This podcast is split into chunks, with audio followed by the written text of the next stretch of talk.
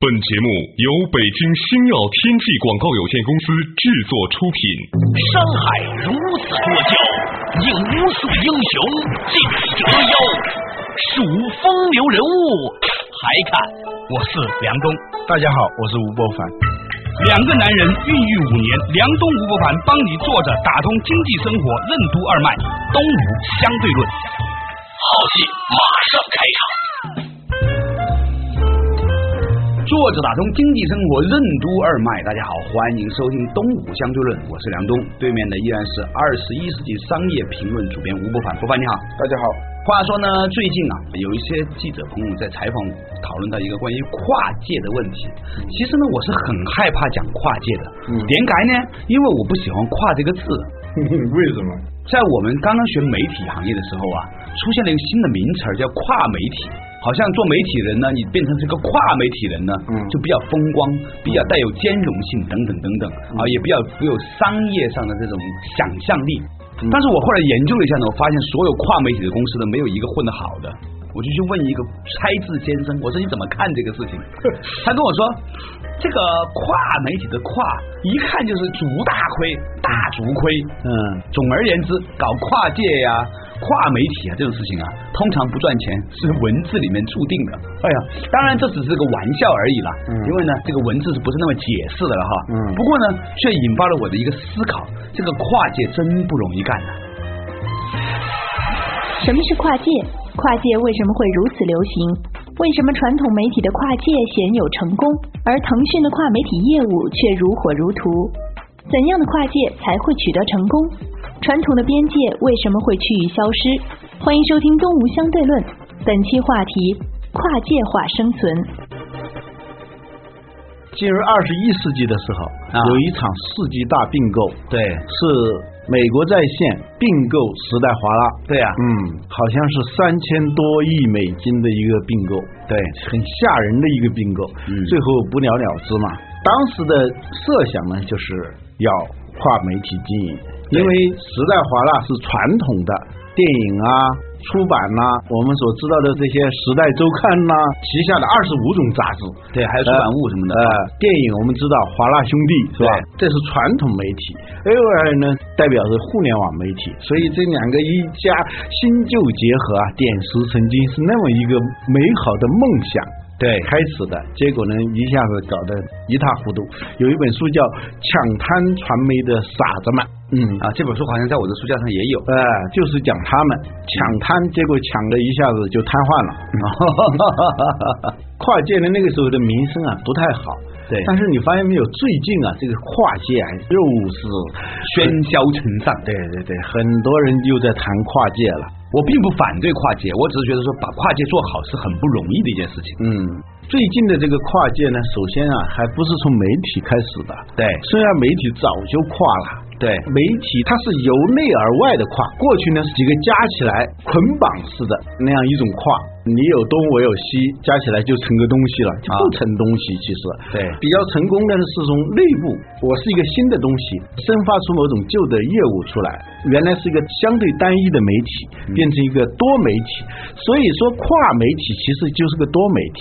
但是我现在也没见过哪个多媒体公司很成功的，你发现没有？你看，在中国排名前十的互联网公司，有哪个是以前的这个传统媒体干起来的？嗯，这个几乎是不大可能。从传统媒体要跨到新媒体，左右逢源啊，新旧合璧，嗯这种美好的理想没有一个实现的，关键是新媒体公司去做传统媒体业务也很少成功的。这就很难说了。现在你发现有些公司，他做的业务已经完全没法界定了，比如比如说腾讯、阿里巴巴这些互联网公司，腾讯的电视台吗？干嘛一定要是电视台呢？世界杯你可以在电视上看，但也可以在腾讯网上看。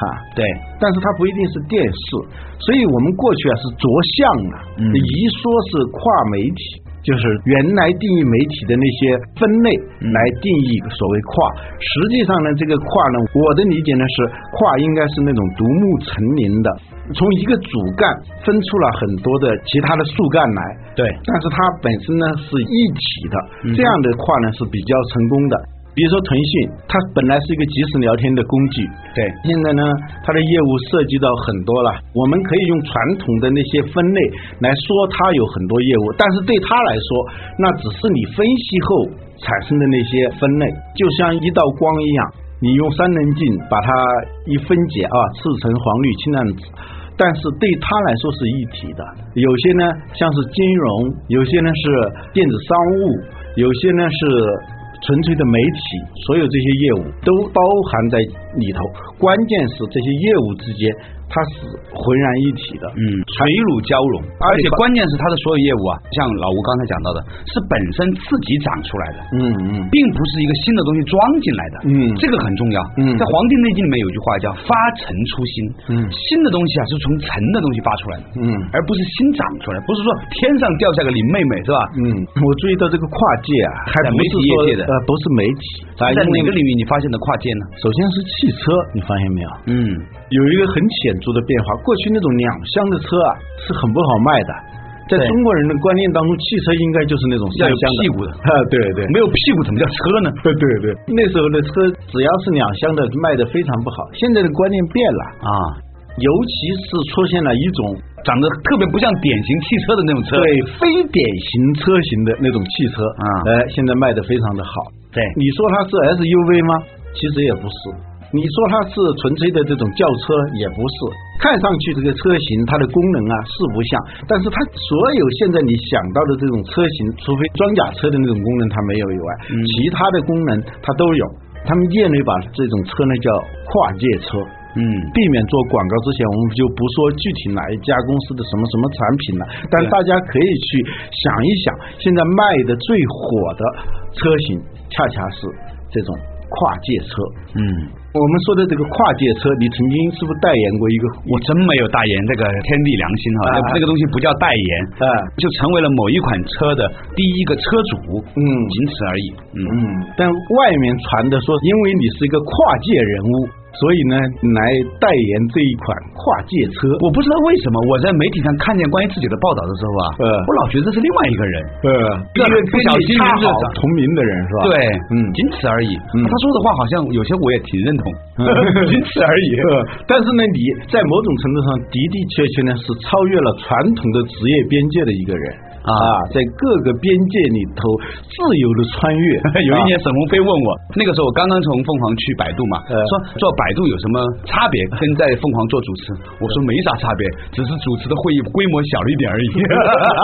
以前主持几百人的会，现在后来变成主持几个人的会嗯，但是本质没什么区别。现在是咱们两个人开会嘛， 是吧？你说是不是？对这看你怎么定义你的工作。所以有些人问我关于跨界这个事情的时候呢，他们老用什么华丽转身这种词来讲我，嗯其实呢。我觉得很奇怪，你我并坦没白有地转身我从来没觉得我转身。 我说有什么差别呢？每次都是在主持会议，嗯， 就是会议主持人。 不管怎么说吧，用传统的职业坐标作为参照系来看，你是很奇怪的一个人。啊，如果你非要认为我奇怪的话，嗯你认为他奇怪呗？呃，其实，在某种程度上，我本人也算跨界。对呀、哲学家是吧？ 一不小心混到了这个商业评论这种圈子里面啊，站着说话不腰疼，使得这个人商业模式有 问题，那个人商业模式很对。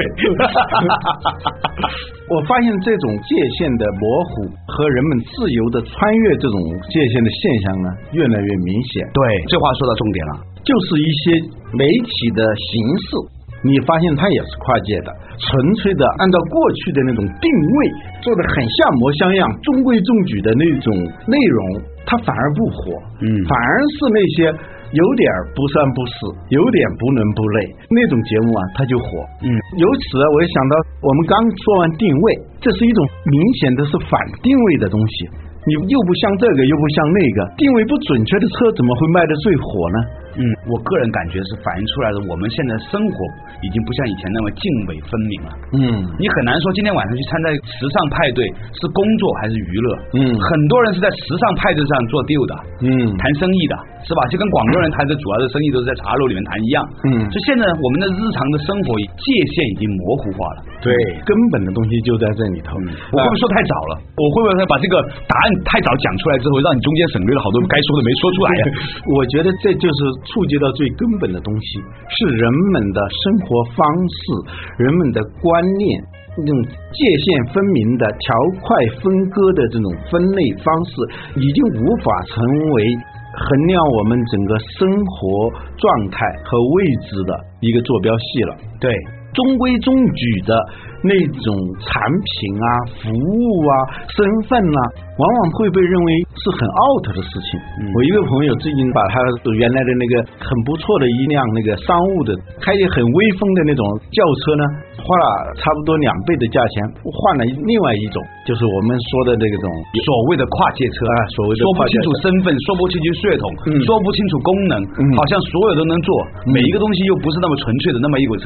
嗯，我说那你原来那个车卖了？他说没有，给我老爸了。嗯， 我老爸觉得那个东西很好，很气派，但只是他们那个年龄的人觉得气派。我去谈生意，开着一辆那样的车，就显得有点很没人的样子。啊，真的哈、嗯，嗯 所以其实还是一个很强的身份属性的东西，是吧？对对对。现在你开什么车，穿什么衣服，嗯就是服装的趣味和车的趣味实际上是很相似的。嗯现在你发现有很多人愿意穿那种你很难给他很快定位的那种中服式装。衣服呢，还是西式衣服呢？是衬这衣呢，还是外套呢？对啊，是商务呢，还是休闲呢，还是运动呢？对啊比如说卡帕这个牌子，卡帕原来是意大利的一个不太知名的，也经营不太景气的一个运动服装的牌子。到了中国来以后，他把它定位于一种。时尚和运动之间的一种服装，一夜之间，这个满大街的人都在穿那个衣服。对反而是那些完全定位于运动的，或者完全定位于时尚的，他没有这么火。嗯这里头说明一个问题，就是我们过去所认可的那种边界，它已经成为一个很 out 的概念了。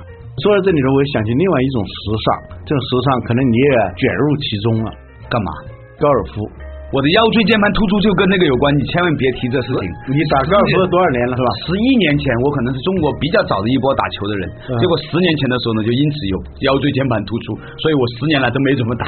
呃，但是呢，你发现没有？最近我发现身边有很多人，对， 一打开后备箱，哎，都假模假样的放几只球杆儿是吧？啊、实在没有球杆的那里头，可能也还有这个球 帽了，嗯 然后呢，穿那个 T 恤衫的时候呢，假模假样把领子竖起来那种。啊对嗯对对对。 现在我发现一个现象呢，就是两年前都没有这种现象。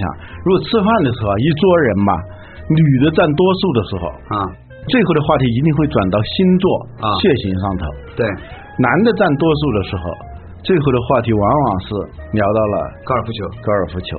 这很奇怪的，就这一两年的事情，啊，你说国家耕地面积这么小的时候，大家嗯都以提倡高尔夫球作为一种生活方式，这到底意味着什么呢？嗯到此休息，马上继续回来。东吴相对论，传统媒体的行业分类为何越来越难以定义如今的公司？成功的跨界产品和服务围绕怎样的主题？PC 为什么会沦落为手机的周边设备？跨界有哪三个不同的层面？从个人来讲，如何做到跨界化生存？欢迎继续收听《东吴相对论》，本期话题：跨界化生存。梁东吴不凡帮你坐着打通经济生活任督二脉，东吴相对论。作者打通经济生活任督二脉，继续回来到东吴相对论对面的依然是二十一世纪商业评论主编吴不凡，博凡你好。大家好，哎，刚才呢说到一个问题啊，最近呢突然什么人都在打高尔夫球了啊，嗯，这个高尔夫兴起啊，背景就你刚才说的界限的模糊。对我们说它是运动吧，要打个引号，嗯因为它在某种程度上呢，它是一种休闲方式，对，同时呢，也是一种商务交往活动还，是个商务交往，是三位一体的，对运动、休闲、商务。在从事这种打引号的运动的时候，其他的另外两种功能都实现了。嗯呃，反而是那种纯粹的让你满头大汗的网球，是啊吧？这种运动，一般人对它还是敬而远之的。对嗯所以呢，这种尤其在商务阶层里头，目前非常的风行。对，高尔夫一九八七年进入中国，在差不多二十五年的时间里头啊，它一直是发展的非常缓慢。当然了，跟中国的经济发展状况也有关系。对啊，我们发展中国家本来耕地面积就少，呃，对，能够有钱有闲的去从事这种运动的人就更少了。对，但是呢，到了二零零三年的时候，就发生了一件事。一说到二零零三，你想起什么？非典啊，对，非典啊，它触发了两个事情，一个是电子商务，嗯，马云的阿里巴巴是一九九九年成立的吧？对，在此之前啊，它其实是很缓慢的。到了非典一发生的时候啊，电子商务网站一下子火起来了。为什么呢？因为大家对于那种面对面的交往交易产生了恐惧啊，由于对非典，人们是发现哦，原来做生意可以不用面对面的。对，第二个就是高尔夫。当大家又想谈生意，非典一来，你总不能关在屋子里头谈吧就？光是吃饭是很危险的事情了。对啊，人们发现后，原来还有一种方式是可以谈的。嗯，这是二零零三年以后中国高尔夫开始迅速发展的一个很重要的原因。啊，有意思。所以有人说，二零零三年是中国的高尔夫元年。嗯， 本来是个坏事啊，啊非典啊结果让电子商务火起来了。嗯，附带着让高尔夫也火起来了。嗯他为什么没有让别的东西火起来？是因为高尔夫这种运动里头有其他运动不能包含的两个要素，什么要素呢？就是商务和休闲嘛。哦，对，有很多事情是因为我们为了把我们的头脑建立起某种的安全感，嗯所以呢，我们把事情分了类。其实有时候也是一种懒惰，有时候是一种简化。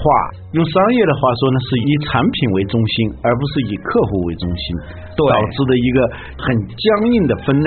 而且呢，一门学问、一门技术啊，它发展到成熟阶段的时候，都是要跨越它原有的边界的。比如说通信技术，对，在通信技术不是太发达的时候，你就会发现我们所使用的通信产品，那就是通信产品。对，但是我们今天用的这些通信产品，比如说手机，啊，你怎么来定义手机啊？对，博凡，你讲到我的专业上了。鄙人呢，在某传媒大学啊，还呃专门开了一门课，就讲这个事情的。呃地址几十啊？呃，啊， 哎，你知道吗？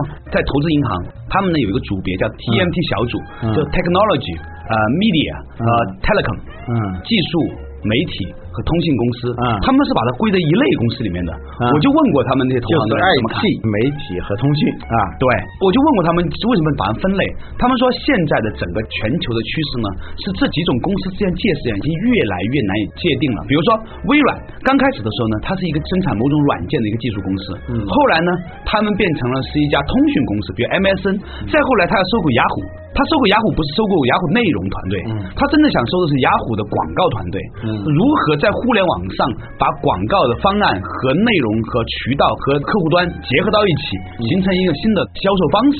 这是雅虎被微软看中的。所以呢，微软呢就想成为一家媒体公司。其实呢，也就是说，微软收购雅虎其实是一种跨界冲动。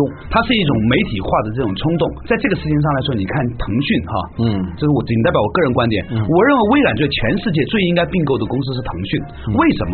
因为腾讯解决了微软长期以来不能解决的一个问题，那就是如何把一个软件平台转换成一个虚拟体验平台和一个广告平台的这种过程。嗯腾讯呢是非常完好的解决了，以前腾讯就是一个 QQ 嘛。